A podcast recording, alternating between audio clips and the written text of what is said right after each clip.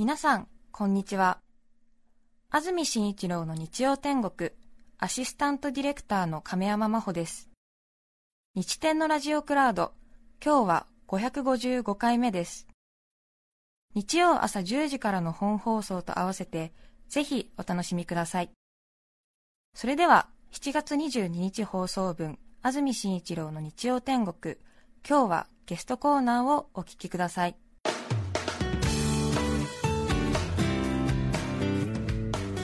それでは今日のゲストです。全国利用店巡り若林誠一郎さんです。おはようございます。おはようございます。よろしくお願いします。よろしくお願いします。政治の政に関数字の一新郎新婦の郎で誠一郎さん。山口県のご出身です。1998年23歳の時に訪れた北海道稚内を皮切りに全国の利用店巡りを始めます2009年11年かけて47都道府県の利用店巡りを完結その後も離島や鉱山で栄えた町など各地を巡り続け現在97店を制覇しています全国の利用店床屋さんに行くということですね、はい。楽しそうではありますがた 楽しいですよ。ちょっとドキドキしますかね。そうですね。確かにまああの私も始めた時は本当にえあのどう切り出していいのかとかいろいろ苦労があったんですけどね。今は慣れたもんでそうですか、楽しさしかないですね。えー え確かに利用店美容室は絶対に必要なものですけどはい。なかなか飛び込みで行くのはプレッシャーっていうか私たちの最も苦手とする一つですよね なんかあの知らないところに行ってそうなんですよね。ええあのまたあのちょっと髪型とかねあの気になる方はやっぱり同じ仕上がりにしてほしいとかいうこともあると思いますから、え。ええ。私その辺があまり気にならないので、え一番最初のきっかけは、はい。稚内にあるはい。美容室に入ったところがきっかけですか？えそうですね。まああのまあもともと漫画でちょっとそういう修学旅行中に散髪してしまうっていうあのエピソードがあるのを読んで、まあ、いつかそういうことをやってみたいなと思っていてあの初めてバイクで北海道に行った時に、ここでやってみようかと思ってえ。であの稚内の町の一番北にあるお店に入ったっていうのが最初です。その時にはい。楽しかった、楽しかったんですよね。まあそれまでずっと実家の最寄りの散髪屋さんでしかあの髪を切ったことがなくてえ他のお店に行ったらどうなるのかって全く想像できなかったんですけど、はいまあ、行くとやっぱりその地元のあのお話をしてくれたり、まあ、明らかに私よそ者がはいえそこに行ったわけでであ、まあ、あのちょっと面白がってもらえてえで地元の話を、えー聞かせてもらったりして、あのまあ、これは面白いなと思って、はい、そうですか。えそれが98年ですか？ら20年前。そうですね、はい、ですね。若林さんの驚くのは大抵こういうご趣味持ってる方は写真撮ってそれをブログや本にしたりしますけれども全く公開していないというところですよね。えーとまあ、自分その日記みたいなのを書いて、ええ。あの別にあの隠してるわけじゃないんですけど、はい。ええ。あのあんまりこう積極的にえ一緒にやろうぜみたいなことはやってないですね。はい。え欲がなくていらっしゃって。いやな,、まあ、なかなか本当それこそ進めづらいなっていうかあの、ん。楽しいんですけど、そうですね。ねえでもお人柄の良さが溢れてはい、若林さんならどの床屋さんでも警戒しないだろうなっていう、あー。はい、あー、まあ、感もしかしたじですからね。そうそうなんでしょうか、はい、だったといいんですが、えええ警戒されないかもしくははい相当何か深い過去を持って あのえ達観された。達観してあの何も感じないように生きてるようになななんていうんですかなんか、えちょちょっとわわかんないですけど、はい、え さて今日は若林誠一郎さんに全国利用店巡り私の作法というテーマでお話しいただきます。まずは一気に紹介します、全国利用店巡り私の作法その1どこに止めればいいですか？その22センチ残してあとはお任せ。その3中立であれ。以上の3つです。まず1つ目ですがどこに止めればいいですか？これはどういうことでしょうか？私が、えー散髪屋さんに行った時に第一声で大抵これを言うんですけども、はい。あのーまあ、バイクとか車で出かけることが多くてですすねね。まあ、初めて行くお店であのもう駐車場ここだなって分かることは分かるんですけど、あのあえてあの初めて来たっていうのをこう主張するために どこに止めればいいですかっていうのを言うとあのどっから来たのっていう話になることが多いので、はい、あのこれ必ず言うようにしてます。はきっかけにそうですね。いい言葉なんですね、もう全国たくさん行って警戒心を抱かせないために取るまあそうですね。あの、まあ、逆に警戒されるようなことも 何しに来たんだみたいな感じに最初はなることもありますけども、はい、それはもうあの大体必ず言うようにしてます、それで床屋さんの店主さんのこの話のきっかけを向こうに渡してあげるみたいなこともありますよね。そうですね、あのまあ、本当、そこで興味を持っていただいた場合は、あのわざわざちょっと出てきて、あのナンバー見て、うん。あどこっていうのを、えー話をしてくれたりすることはあります。し、え。えーそうなるともうだいぶスムーズで、あの最初でそこであの聞き返してもらえると、あ今日はこれはいいぞと、幸先いいぞという感じになります。へーどっから来たのって言われたらもう答えるんですかあそこでうなんす。はい、川崎ですって言って、はい、でまあ、そうすると、えー、だ大体もう話が盛り上がるというか、はい、川崎って出せば大丈夫ですか？結構これが引っかかることが多くて、えー。あの引っかかるっていうのが知ってます？えーそうですね。あの最初遠慮して東京の隣ですとか言ってたんですけど、うん。割と川崎っていうと川崎って、えーいろんな企業の支社がかなり多いそうなんですよ、あうちの息子があの一時期川崎で働いてたのよとか、あの近所の方がとかそういう話になることが多くて、えーあの川崎に住んでてよかったなと思いますね。じゃあ高確率で川崎は全国の利用店の店主の引き出しがありそうな感じなんですね。可能性高いと思います。川崎変にこうちょっとあれですね気使ってあ知ってらっしゃいますか？みたいな、まあ、東京のこう横浜じゃなくて川崎なんですけど みたいなこと言うと逆にちょっと、うん知ってるよ知ってるよみたいはなことになるんで川崎ってまず出すという。いそうですね出すことが多い、まあ、大体聞かれたら、はい、はあ。あとは一番最初髪切ってもらえますか？みたいなことで行くんですか？予約ないんですけどいいですか？みたいな。えーそうですね。それがまたあのいろいろこれまで変遷してましてえあの一番最初はあのそれこそ、えー、と私最初の20年間はほとんど同じ散髪屋さんでしか切ってもらったことなかったので、もう無言で、うん。あの髪を切ってもらえてたんですよ。えはい。で男初めの人ってそうなんですね。そうなんです行けば。そうなんです、うん。いつもいつものやつになってたんですけど、初めて北海道に行った時に、あのーまあ、どこ止めていいですかは出たんですけど、うん。その次に何しに来たのかっていうのを言わないといけないと思って、でえーといろいろこう悩んだ末にひねり出したのがあの散髪してもらえますかっていうのだったんですけど、あのそれ何回かやってるうちにあの散髪屋さんに来て散髪してもらえますかはないなと思って、えあの途中からお願いできますかっていうのに変えたんですよ。はい。で、えーそれでしばらくやってたんですけどあのある時、えーちょっと島の散髪屋さんに行った時にその時はあのしかも、えー、と島に行ったので車バイクじゃなくて徒歩で、はい。あのえーリュック背負って行ったんですけど、でえーお願いできますかってあのもうそれまで結構いい感じ他のお店でいい感じで来てたので、自信満々に行ったらものすごく怪げな顔をされましてですね、はい。で、えー、とあすみません髪切ってもらえますかって言ったらああの行商の人かと思ったって言われて あ島で結構その大きな荷物を持って行商に来られる方が時々あの、まあ、それこそ普段見ない人がですーね、えー来てたらしいんですけどそれにしちゃちょっと荷物小さいしみたいな感じで、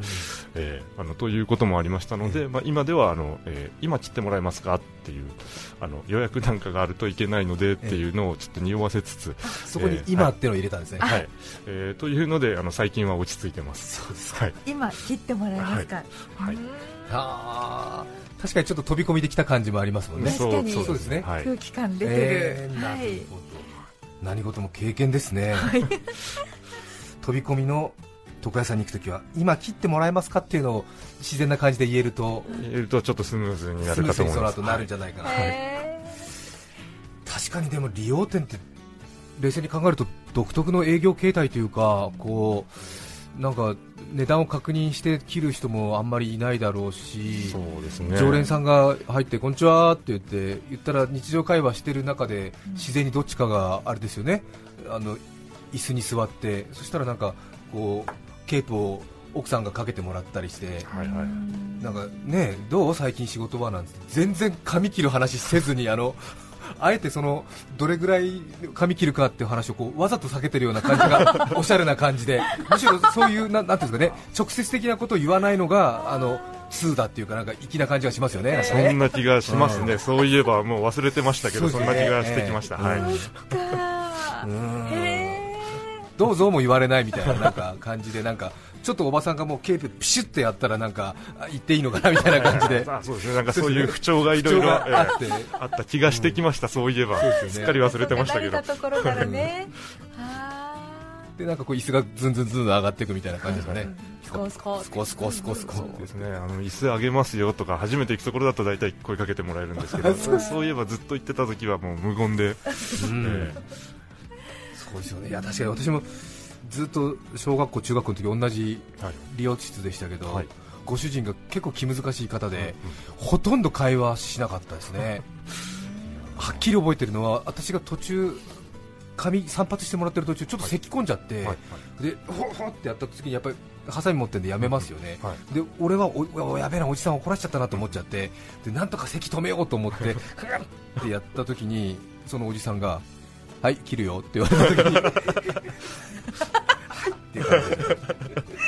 緊張感緊張感、緊張感ある。緊張感え勝負の世界だったそうですよね。ええうんのノーダ理容室ってとこですよね。緊張感あった。さて、全国利用店巡り、私の作法2つ目ですが、2センチ残して、あとはお任せ。これは何でしょうかえーとですね、あの髪を切ってもらうときにあの、まあ、髪型どうしますかって聞かれるんですよ、えーまあ、これもあのずっと言ってたときは何も言わずに始まってたんですけど、ええ。ーでそれで言われたときにどうしようかなっていうのがあってある程度変遷があるんですけども、ええ。今ではもう2センチ残して、えー全部切ってくださいというようにしています。まあ、なんでかっていうともうちょっと短いとですねじゃあバリカンで行くねって言われることが多くてでバリカンだとあのせっかくゆっくり話をしたいから私ちょっと散髪屋さんに行ってるところがありましてバリカンだと結構一気に終わってしまってあの残念な気持ちがしたことがあったので、確かにあれですね、お話できる雰囲気じゃないですね。ウィーンって言ってこう。そう両手そうですねそうですね。そうそう音もありますよね、ええはい。なのでこう裾のあたりはバリカンで刈り上げるんではなくてハサミで整えてもらうためのあのー全体をやられてしまうのであの1センチとかあの、はい。坊主頭にしてください、そうするとあの2センチっていうとじゃあ裾だけちょっとバリカンでやらせてねとか、まあ、いろんなまたあのお店によって違うんですけどえその辺は特にあの、えーお願いせずあじゃあお任せしますって、はい。大体全国利用店巡ってって、はい。髪型の仕上がりっていうのは同じオーダーの仕方でどれぐらい変化というかうありますか？違いが。えーと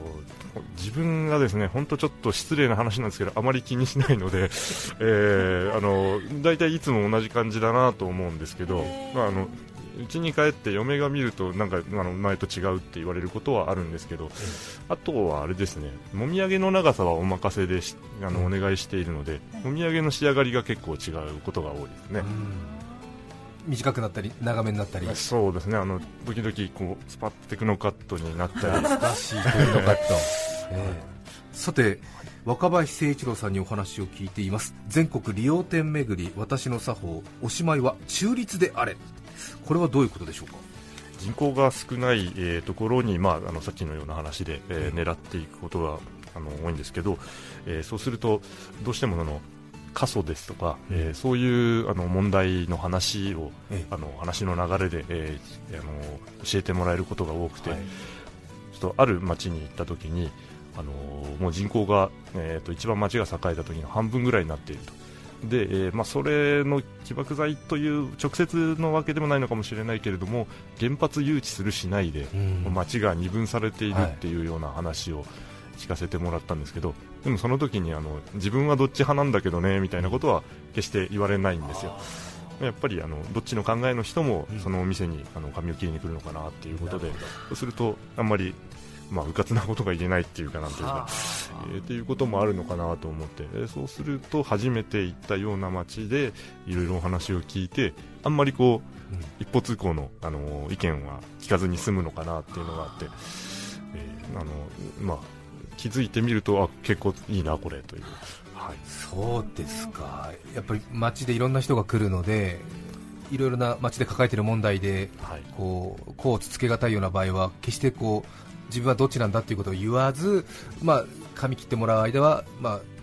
リラックスした時間をに過ごしてもらおうという、そうだと思うんですよ、ええはい。え。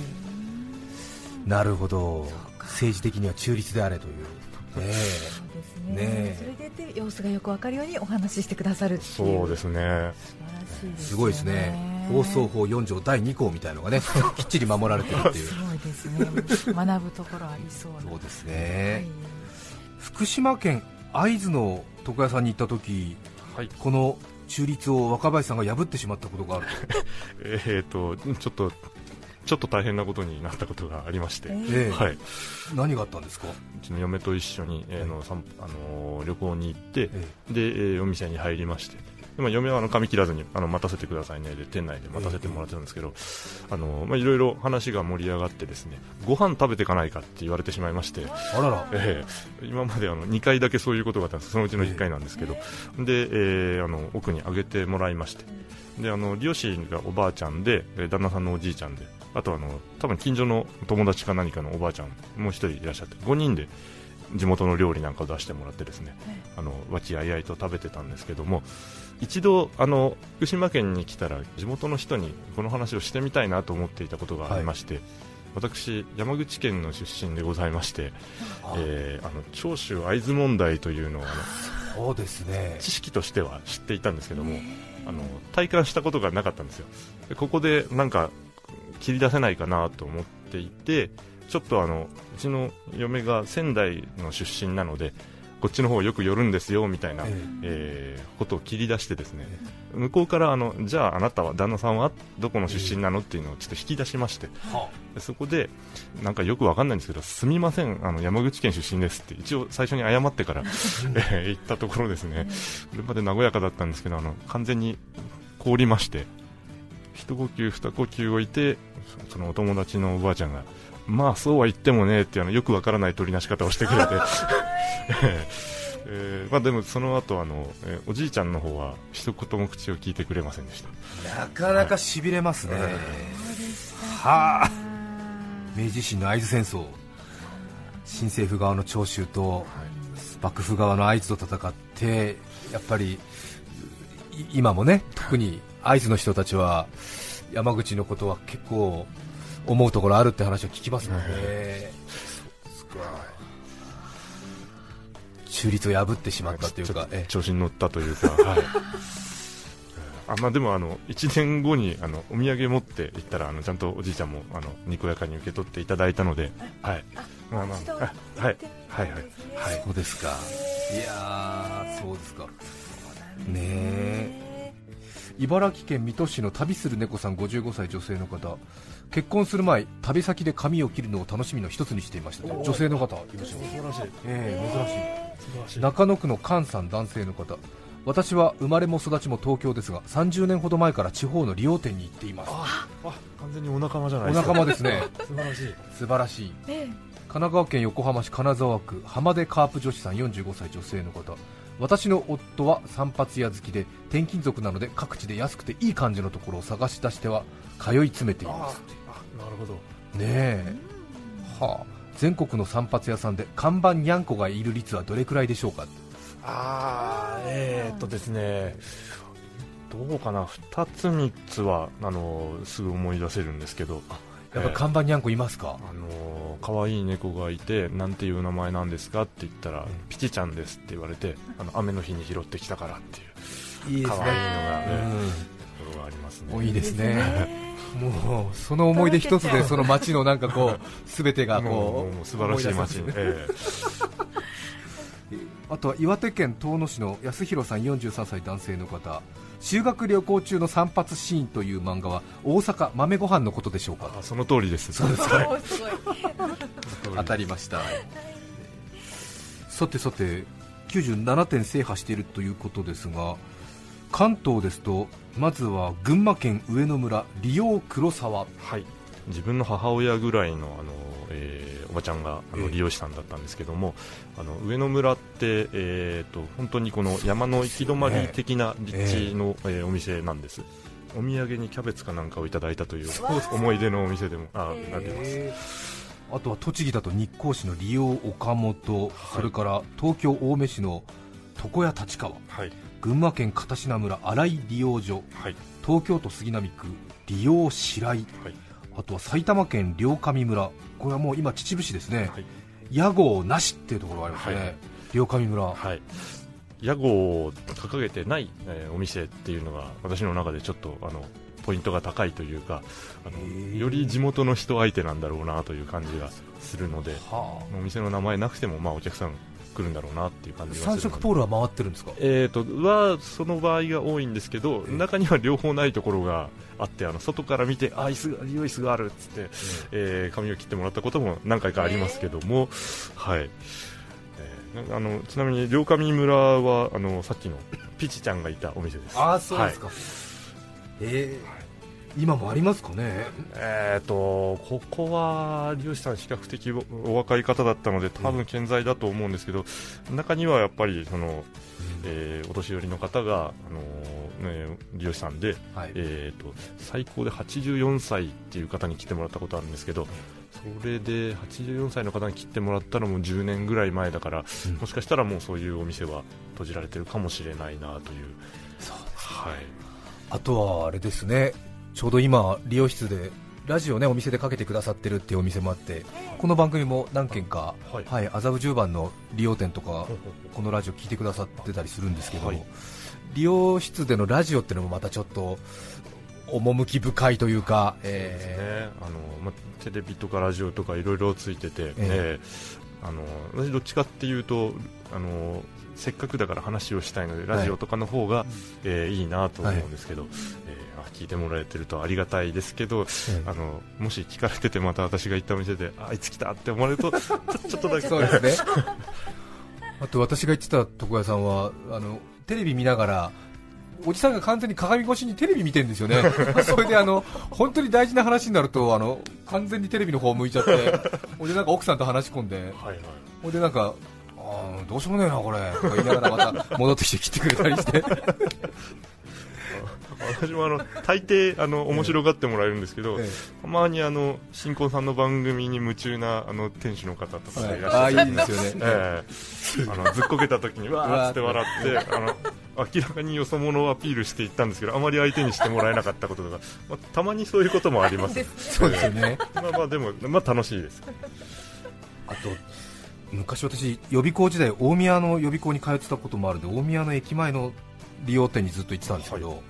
そこは FM ラジオかかってて、で結構なんか音楽中心だったんですけどたまに面白トークがなんかラジオから流れてきて、でそれ切ってる人も私も聞いてるような聞いてないような雰囲気で、はい。それで、えっとちょっと面白いお話がラジオから流れてきて、はい。でそれをちょっと我慢してたんですよ、笑いをね、はいはい。そして15秒ぐらいになんかもう我慢しきれずに、はい。2人して同時に笑い出すっていう、あ素敵ですね。ーいいですね。気持ちがい。いそううん。いい思い出なんですよね、なんかね大人になった気がしましたね、えー単調利用店って言ったかな、えー懐かしいですね。今日は全国利用店巡り若林誠一郎さんにお話を聞きました。どうもありがとうございました。ありがとうございますがとうございました。7月22日放送分、安住紳一郎の日曜天国、ゲストコーナーをお聞きいただきました。それでは今日はこの辺で失礼します。安住紳一郎の日曜天国武士は食わねど高用事食後は必ず糸用事お聞きの放送は TBS ラジオ905954